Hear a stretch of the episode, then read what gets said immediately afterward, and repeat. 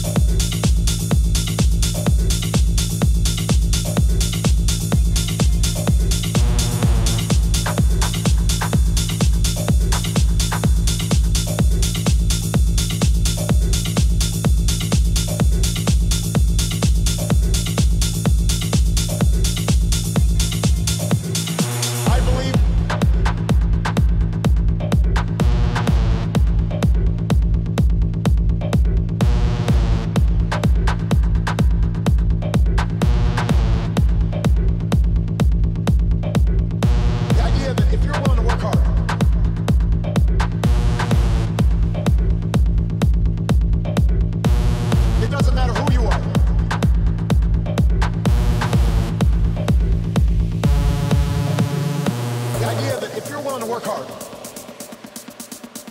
it doesn't matter who you are, or where you come from, or what you look like, or where you love. It doesn't matter whether you're black or white, or Hispanic, or Asian, or Native American, or young or old.